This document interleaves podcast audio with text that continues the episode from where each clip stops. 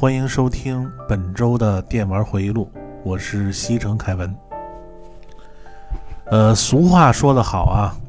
得怪猎者得天下啊！相信这个周末啊，有很多听友都是在开荒卡表的《怪物猎人崛起》。我个人认为啊，这个应该是今年最强的 NS 游戏啊。建议大家买这个实体版啊，因为现在数字版差不多也四百多。呃，这周呢，那个我可能是定的有点晚啊，那个还没来啊，不过也不着急啊，反正这游戏品质肯定是没问题啊。呃，希望大家玩累了啊，就听听这个电玩回忆录啊，咱们再聊聊老游戏啊，也让听友换换脑子。呃，上期呢，咱们聊到这个十六位机时代啊的机皇啊，SFC 超级任天堂啊，也和大家分享了一下我买这个超任的经历啊。上一期最后呢，我说就是有一次啊，和那个哥们儿在这个北京鼓楼啊一个游戏店为一个女孩打架啊，这是怎么回事呢？啊，其实当时啊，就是我那个发小啊，就是流氓学校毕业那胖子，他从那个好一自由市场吧，买回一台二手的这个日版超任加磁碟机。然后有一天呢，我和他呢，还有他们班一同学，啊，这也都是老在一块玩的一哥们儿啊，叫马老二，啊，那胖子说去这个北京鼓楼卡姆勒屋，啊，考点游戏。卡姆勒屋是北京一家最早卖游戏机的店，啊，这个应该是最早的一一个店，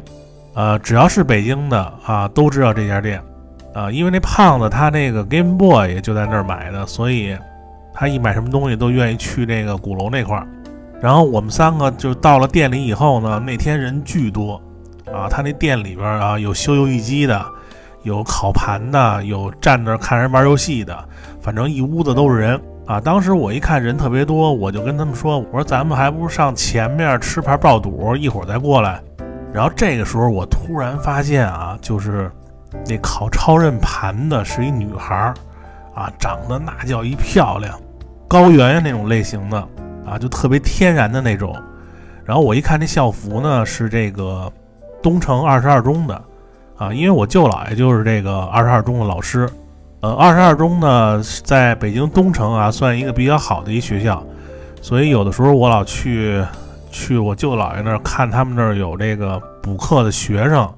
然后我就认识他们学校那个校服那颜色。后来那女孩呢，就在那儿让那个老板给她考游戏。啊，那卡姆勒屋那老板叫兰姐，然后那女孩旁边啊有一小男孩啊，就是那个。正在那儿翻看这游戏目录呢，啊，比他小点儿，可能也就上初中吧，然后管她叫姐姐，啊，那个时候我是上高一，啊，我看这女孩应该是跟我差不多大吧，然后可能也比我大一岁左右，因为八零年以前的孩子啊，这个基本上家里都是两个，反正我大部分的发小啊，还有同学，反正是七九年以前的，基本上家里都是两个孩子。然后到八零年呢，就计划生育了，所以八零以后的独生子女比较多，啊，你看这胖子他们家里边就是他有一姐姐，啊，马老二，你听他名字肯定家里也两个对吧？呃，然后考过超任的听友啊，应该都知道啊，这个考超任游戏这时间也挺漫长的，因为有的时候啊，这游戏你不仅是一张盘，对吧？而且你用这个。软盘那质量要不好，中间还有可能这个就是考失败。然后那女孩呢，她就在那一直考游戏啊，考完一个游戏，他还非得要让老板把他考的这游戏啊再重新安装一遍，就再试试看能不能玩。然后当时那老板那兰姐啊，那意思啊就是让那女孩啊先别试了啊，因为店里人比较多，有什么问题再来。但是那女孩呢，就老认死理儿，非要一个一个都试了。然后她就老说啊，之前考了好多游戏啊，然后，然后一回家到百分之九十九就不读了啊，这游戏玩不了，所以必须在这试好了。然后后来这女孩这举动啊，就把旁边一孩子给弄烦了，因为本来这考游戏时间就很长，然后他再重新再试一遍，那时间就更长了。然后他当时就特别烦，然后就骂那女孩。后来我一看这种情况啊，因为我这人是 正义感比较强啊，然后再加上那天天儿特别热，然后那男的骂人声儿吧也特别大，然后下意识的我就跟那男的说啊，我说你他妈出去骂去，我说你一老爷们跟一女孩你较什么劲呢？然后那胖子和马老二呢也顺势啊就那个。然后顺着我这话就让他走，后来他一看我们三个人啊，他一个人肯定吃亏啊，然后就说了一句啊，你们家等着啊，这世界通用的不栽面的这个啊逃走狠话啊，然后就走了。之后呢，那女孩呢挺感谢我的啊，然后就问我哪学校的什么的，然后我就跟她聊上了。然后那胖子跟那马老二呢，然后一看这情况啊还比较识趣儿啊，然后就出去抽烟去了。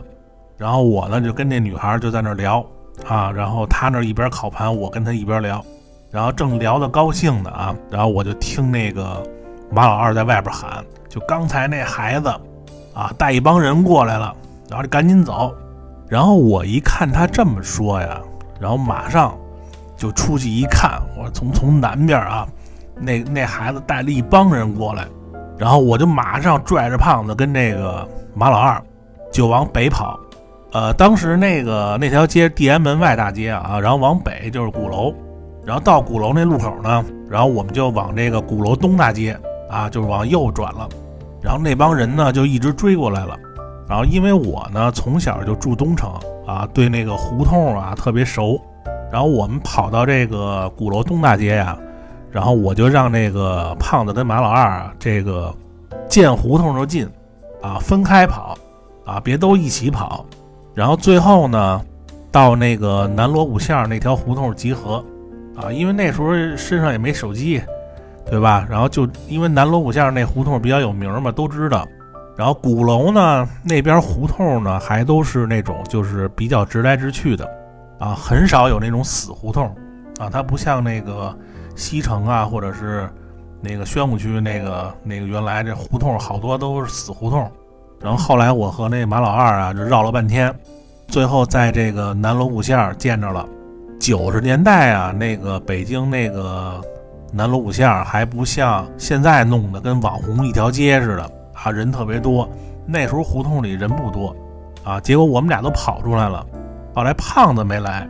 后来我们俩等了半天，然后后来说是不是胖子没跑出来，让他们逮着了。然后我们俩就回去找这胖子，然后我们俩呢。回去的路上呢，就问那个路人和这个就是两边商店里的人，然后问他们看到胖子没有。然后那帮人说啊，这胖子啊被一帮人给活捉了，啊给带走了，啊，因为我们当时啊就在那个那街上跑啊，那个年代那条街还特窄，啊还没怎么修呢。然后那两边都是商店，都是人，还有好多自行车。然后那个他们这一追，我们这一跑，这动静还挺大。所以这个好多路人和那个街边的店都看到了。后来我一看这事儿还挺不好弄啊，这个因为毕竟那帮人肯定是住在附近的，不然哪能来这么快呀，对不对？然后我呢就给我舅舅打电话，呃，因为我舅舅呢是这警察学院的，所以好多那派出所那警察吧都是他学生。然后我就跟他说这情况，我就说这个找哪个所管这片儿，因为这胖子原来我们都住医院的。你说这流氓学校毕业这胖子被流氓给劫持了，啊，这要出点什么事儿，这怎么交代呀？然后后来就去这个地安门派出所，呃，找了几个警察，然后最后呢就把这胖子给救了。就那孩子还真住这边，具体哪儿我就不说了啊。然后他们把这胖子给关那院里了，啊，因为他们家就在那儿。然后后来就记得那个孩子外号叫刷子，啊，当时是拘了十五天。啊，因为他这算结伙殴打伤害这胖子，所以这个胖子好歹呢也没受什么轻伤，啊，就是一身的脚印儿，啊，后来去医院啊，那医生啊就一直给这胖子做这个全身肌肉放松啊，就一直就是那个就给他按摩这肌肉，啊，不对，他没肌肉啊，就是那个就按摩他那身肥肉，啊，胖子吓得一直是哆嗦的啊，这个手一直在抖。所以你看啊，就当时这治安啊，就比现在可差远了啊！回头有机会，我让胖子亲自给你们介绍一下当时他的感受啊。呃，我估计可能还有听友会问啊，然后你跟那个女孩还联系吗？啊，那肯定啊，因为回去以后我们俩还经常写信啊，因为那个时候都写信啊，这个没有微信，没有手机，没有网络啊，就是一起吃过饭啊。我记得，呃，那年好像请他吃过一个北京叫呃煎烤涮的一个自助，我不知道有没有北京的还记不记得这煎烤涮啊？反正现在是找不着了。我记得这应该是北京挺早的一个餐饮自助了，呃，因为那个九五年左右啊，那时候下馆子吃饭啊，尤其是学生，觉得这事儿应该属于就比较前卫的一件事儿啊。你想你自己带一女孩出去吃饭，就感觉自己有点那个小大人那意思啊。然后后来还去这个北海一起划过船啊什么的，反正没跟他动真格的啊。这毕竟那时候。还小，然后住的也比较远，就这事儿吧，就大家就听个乐儿吧，啊，因为正好是玩这个超任这期间发生过这么一个事件，啊，这个和大家分享一下。呃，好，那今天呢，咱们这个闲篇就聊到这儿啊，然后咱们开始今天的话题。呃，上期呢，我聊到这个超任呢，这个游戏啊，官方它全集一共是这个。三千多个游戏啊，然后我呢评选出认为这个最好玩的十个超人游戏啊，这个排名第十呢，上期啊跟大家说了是这个《超越巅峰二》啊，这个是就是超人上的一款这个赛车神作啊，上期聊过了，这期就不说了。然后从第九名开始说啊，第九名就是这个史克威尔出的《最终幻想六》。呃，首先啊，这游戏是九四年出的，我记得那时候那个史克威尔和艾尼克斯还没有合并啊。最终幻想这个系列啊，这个从 FC 时代就开始有了，然后因为当时呢这日文啊实在是看不懂，然后大家还记得那 FC 上面那个那日文那平假名嘚嘚嘚嘚嘚嘚太烦了啊，一点都看不懂，而且 FC 上面那画面吧又很简单。你不像那个什么 FC 上龙珠啊，或者是霸王大陆，你虽然你看不懂，但是那个情节你都知道，所以也能玩。但是到了超任时代呢，它这个十六位机画面，然后这都提升了，然后你再玩这种日文 RPG 游戏，起码你能从这个人物动作啊，这场景。大概能猜到一些剧情，然后尤其是超任这版的《最终幻想六》啊，当时出了以后啊，基本上就算啊，当时 RPG 里边画面最好的一代啊。你相比之后出的那个《天地创造》，我更喜欢这个《最终幻想》，因为玩过这代人，首先啊，都应该对这个片头啊，那雪地里边三个机甲，然后往前走那背影，然后加上那段非常伤感的 BGM。啊，那印象非常深刻，就一下把你吸引住了。呃，游戏中每一个角色的故事呢，都可圈可点，而且每一个角色呢，都有自己独一无二的战斗方式。然后每一个场景呢，都搭配特定的 BGM。你像我对 BGM 这么挑剔的人啊，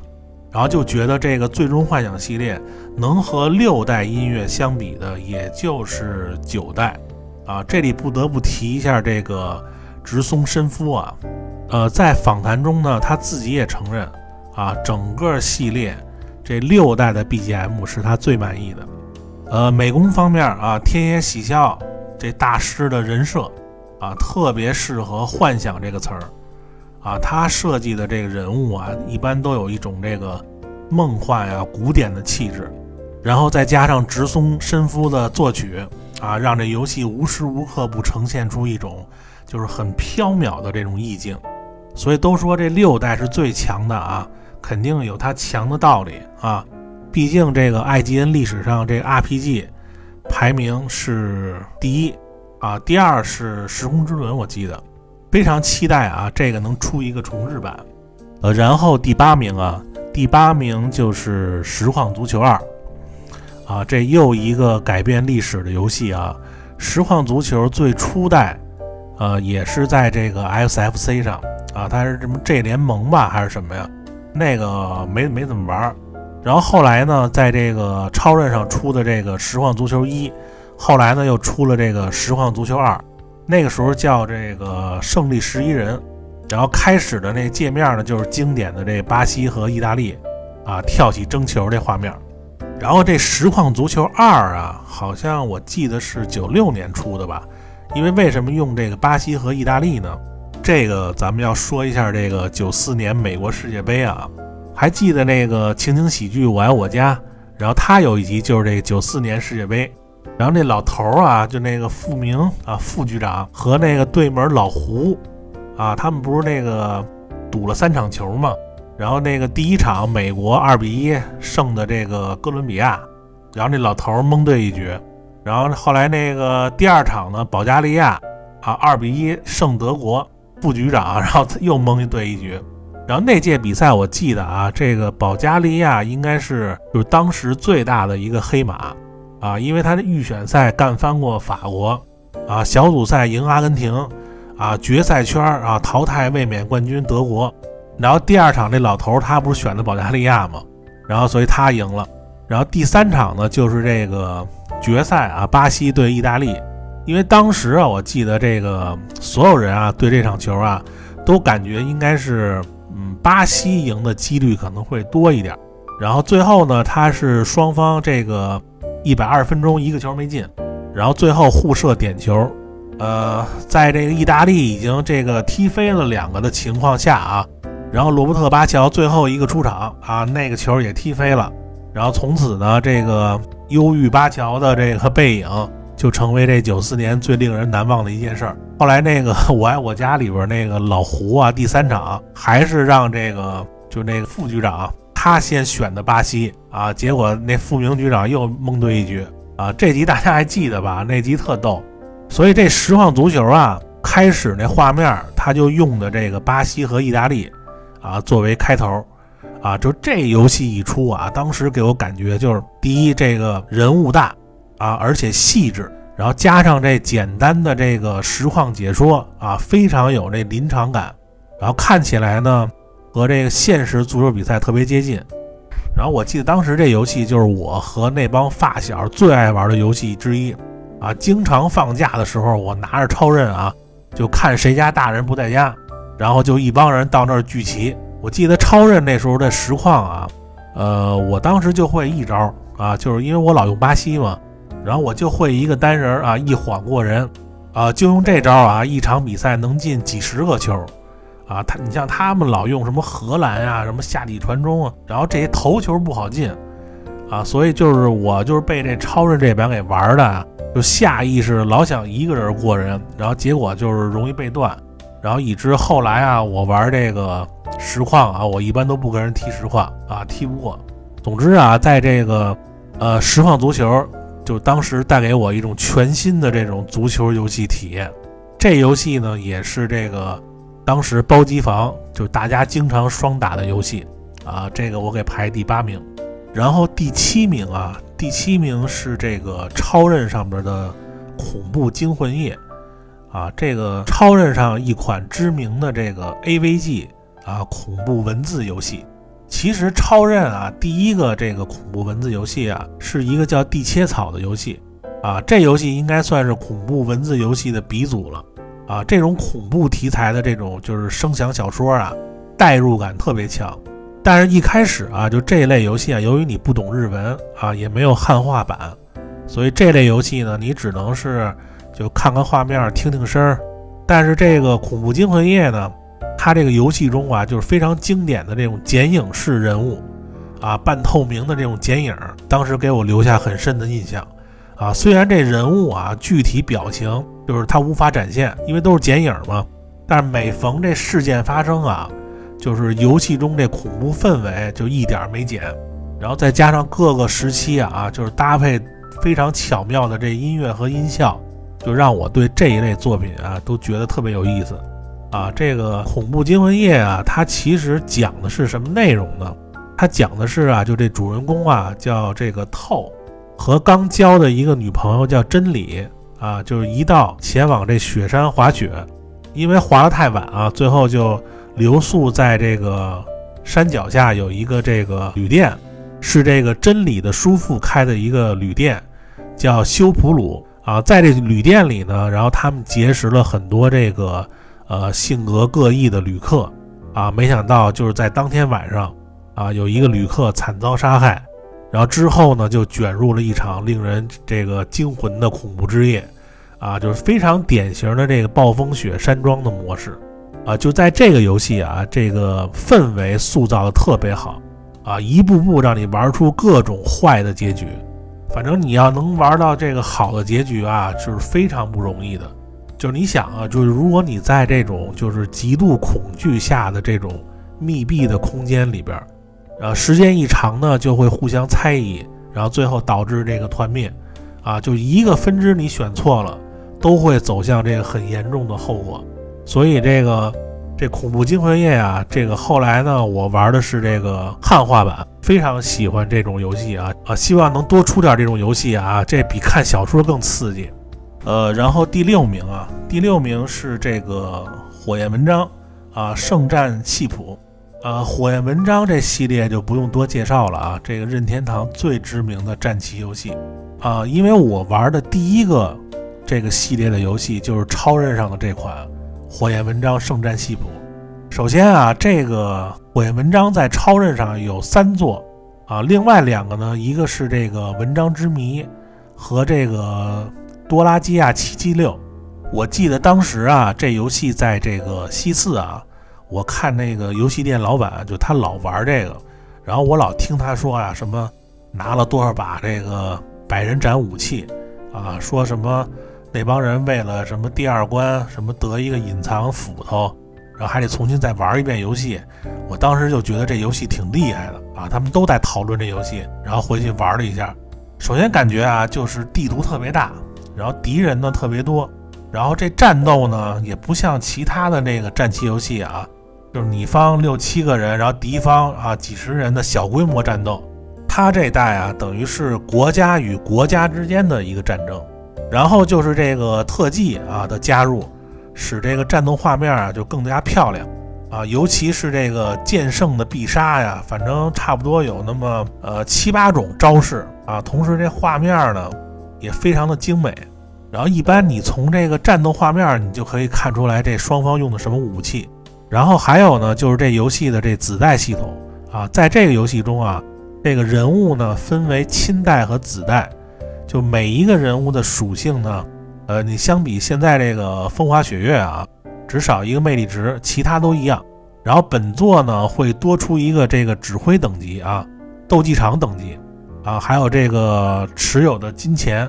啊，因为本作的金钱呢分配到个人身上呢会遗传给子代啊，因为每一个人啊他都是一个独立的个体单位，这转钱只存在于这个恋人之间。呃，两个人之间没关系是转不了的，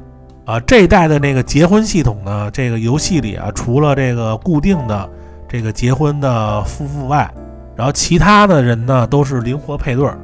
啊，但是其中呢这个好感度啊，会因为这个人物关系而变动。你比如说之前有这些什么暗恋呀、什么青梅竹马呀，都会受到影响。其次，这个亲代的技能是可以遗传到子代的。所以你在游戏进行中呢，要合理的考虑。然后这一代的武器呢，除了常见的属性外呢，它在这个系谱中呢，多了一个小星星的这个标记啊，这个叫做击杀数。当一个武器达到这个一百的时候，然后称作百人斩。百人斩是一个非常超强力的 buff，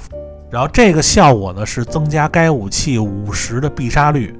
啊，基本上打一下就必杀。而且这个武器呢是可以遗传给子代的，所以系谱中呢，这有的人呢就会为这个百人斩，然后刷敌人的增援啊。一般建议呢使用这个银系武器啊，这个勇者武器来刷百斩。然后这个就是好多大佬经常讨论的什么百人斩呐啊，就是这些。然后本作的这战斗系统呢，它有很多这个计算这数值的公式啊，因为咱们这个不是火门的专题啊。总之啊，这游戏的这个子代系统啊，比后来的什么觉醒啊、IF 啊要复杂很多啊。就单说这个就能说好多期，反正这个是一个非常值得研究的游戏啊。这个我给它排第六，然后第五名啊，第五名啊，还是一个战棋游戏，就是《皇家骑士团二》首先啊，我记得这个游戏是九五年出的，当时这种二点五 D 的战棋游戏啊，画面还是非常吸引眼球的啊，丰富的人物和剧情，然后立体的高低地形，然后无数隐藏要素啊，你九五年能做出这种水平的游戏真不容易。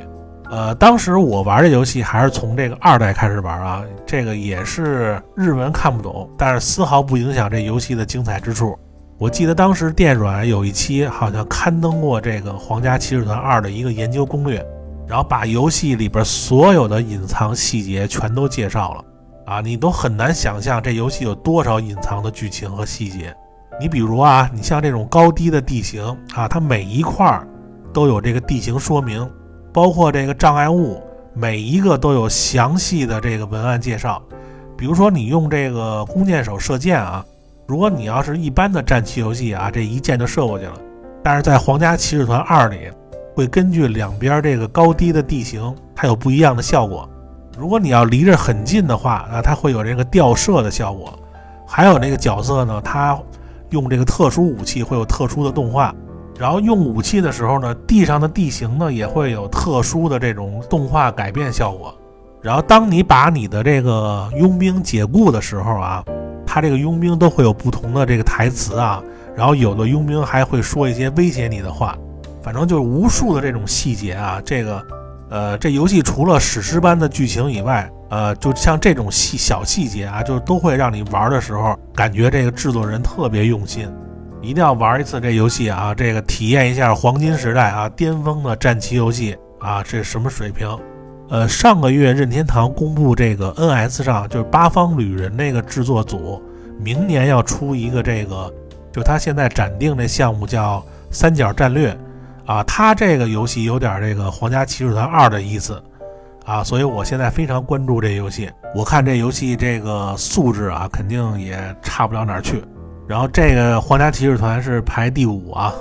呃，然后咱们继续啊，第四名啊，荒野双枪，呃，知名游戏公司 Natsumi 夏目工作室啊，这个公司大家应该都知道啊，大名鼎鼎的 FC 游戏《水上魂斗罗》和《空中魂斗罗》啊，也就是《赤影战士》和《最终任务》这两个经典游戏，都是这个公司出的，他们在这个超任上出的这个。荒野双枪啊，当时我们叫这个西部枪神，这游戏啊，这我一看这画面就特别喜欢。首先啊，我在这个街机上就非常喜欢玩这种有瞄准器的，你像什么勇士门、什么越战一九七五啊，就这类的。然后这游戏呢，要比这个勇士门打得更爽快啊，而且这二 D 画面太棒了，还可以双打。然后直到后来呢，出了这个荒野双枪重装上阵。然后我买的是这个 NS 版的，然后新加了大胖女和小狗两个新角色啊，还有全新的关卡。反正当时啊，经常和哥们儿啊双打，就是玩这游戏啊。这个也是我在超人上啊，就是能一次通关的一个游戏。呃，然后继续啊，这个第三名啊，悠悠白书。呃，超人上的这个悠悠白书游戏啊，有好多座，其中这个格斗类的啊。就类似 M D 上的那个魔墙统一战，然后我当时玩呢是两个，一个是幽白书二啊格斗之章，还有一个后期的幽白书啊魔界最强列传，然后这两个都是类似 M D 上面那个魔墙统一战那种，就是二 D 格斗游戏。但是我今天说的这第三名啊，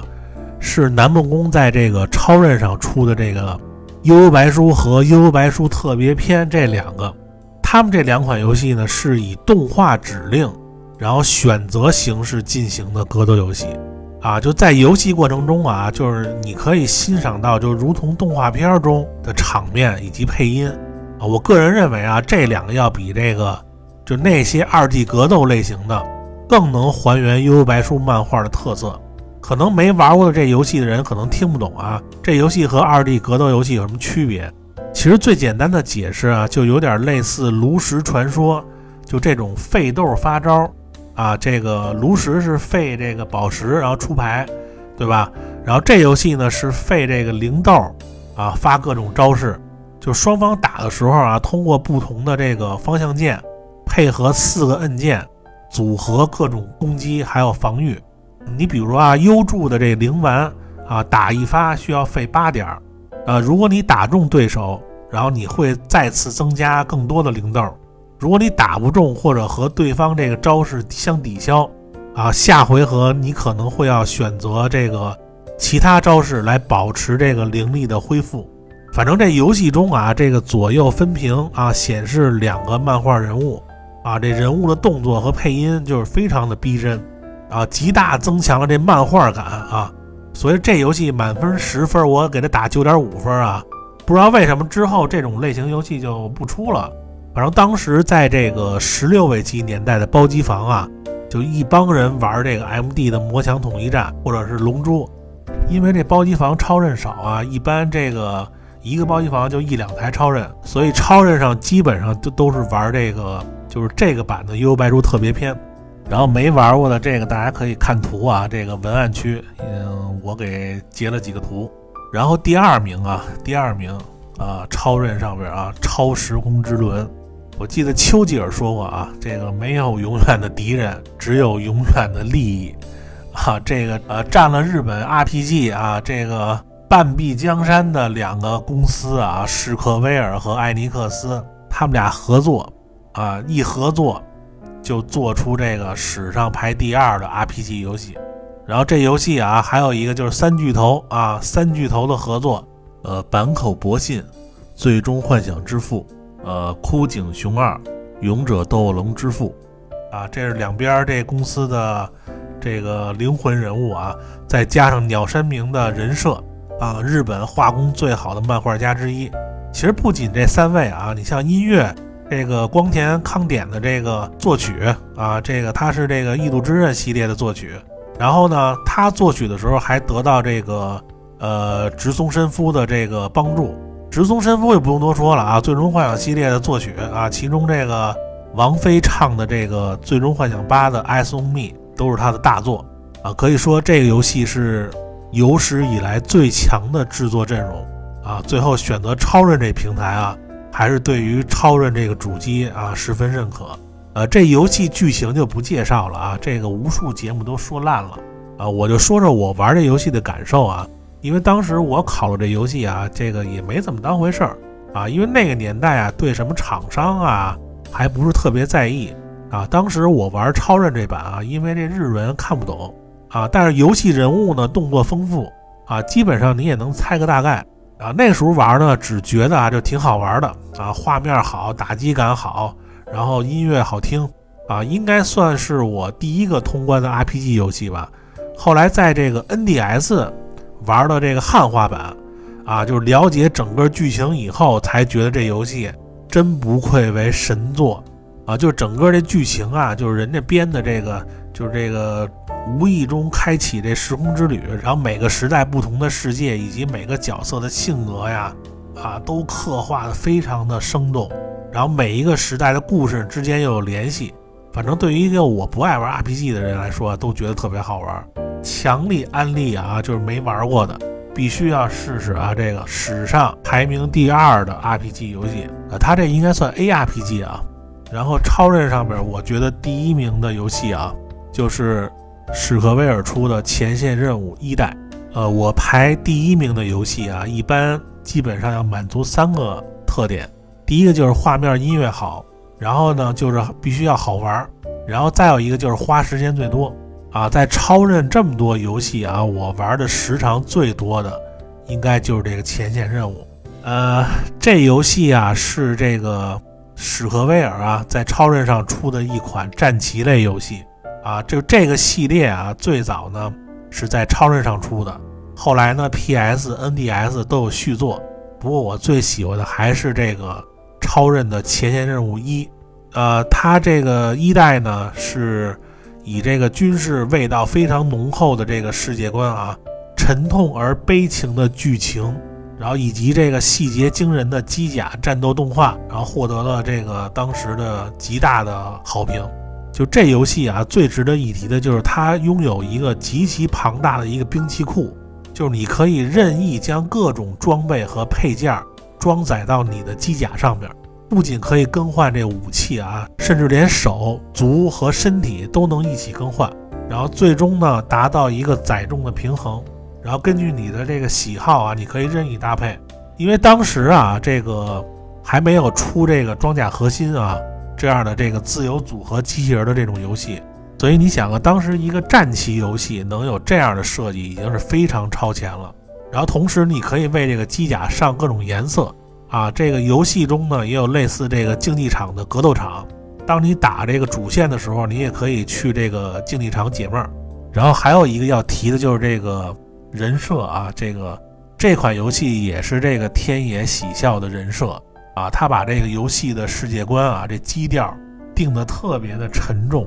啊，这机体感觉特别厚重，这个机械的设定啊，每一个武器每一个部件都让你有不同的感受。反正每次我花时间最多的。就是调配每一个机体，然后再上色，然后再去这个竞技场试炼。所以我觉得这游戏啊，基本上这画面啊，当时就是二点五 D 的极致了。后来在这个 PS 上，这个后几代啊，变成三 D 的，那就没法看了啊。这人设也都换人了，然后也没有那种这神韵和灵魂了。所以这前线任务一代啊，绝对是这系列最经典的。好，那这个游戏啊，我选出来的这个超任上面最好玩的十个，不知道大家怎么看啊？你像超任上的这个什么玛丽呀、耀西呀、洛克人啊、恶魔城叉叉，这些其实也都是精品啊。只不过我觉得和这些作品一比啊，我还是喜欢这些游戏啊，因为每一个都能让我感受之前你没感受过的这种全新的游戏体验。呃，因为超任这台主机啊，这上边 RPG 游戏和战棋类游戏确实是非常的多。就和我一起就是玩这个三八六四八六电脑那哥们儿，后来他问我是买超任还是买土星的时候，我就当时就说，我说你学日语的，我说你还是玩超任吧，因为超任 RPG 啊，文字游戏啊太多了，有助于提升你的这个日文水平。